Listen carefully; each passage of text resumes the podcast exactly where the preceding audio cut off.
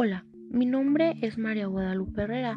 Les doy la bienvenida a la Casa de la Historia. El día de hoy les estaremos hablando sobre la Revolución Mexicana. La Revolución Mexicana fue un proceso social, político y militar que estalló en 1910 y se originó para ponerle fin a la dictadura de Porfirio Díaz.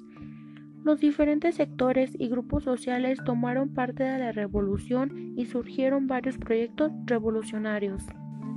Dicho esto, en la revolución existieron dos tipos de causas, las causas sociopolíticas y las causas socioeconómicas. Causas sociopolíticas. La primera, la permanencia de Díaz en el poder más de 30 años. Segunda, el envejecimiento del gabinete y la rivalidad entre grupos políticos porfiristas. Tercera, Díaz había ofrecido no postularse en 1910. Al hacerlo provocó una más de los descontentos en la población.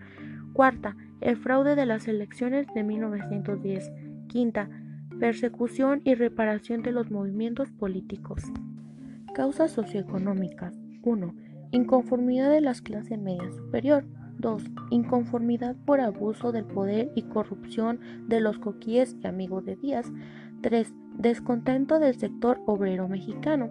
4. Descontento de campesinos e indígenas que habían sido despojados de sus tierras. 5. Las pésimas condiciones de trabajo en las haciendas, minas y fábricas. Bueno, espero que esta información les haya servido de mucho y pues me despido y nos vemos para la próxima.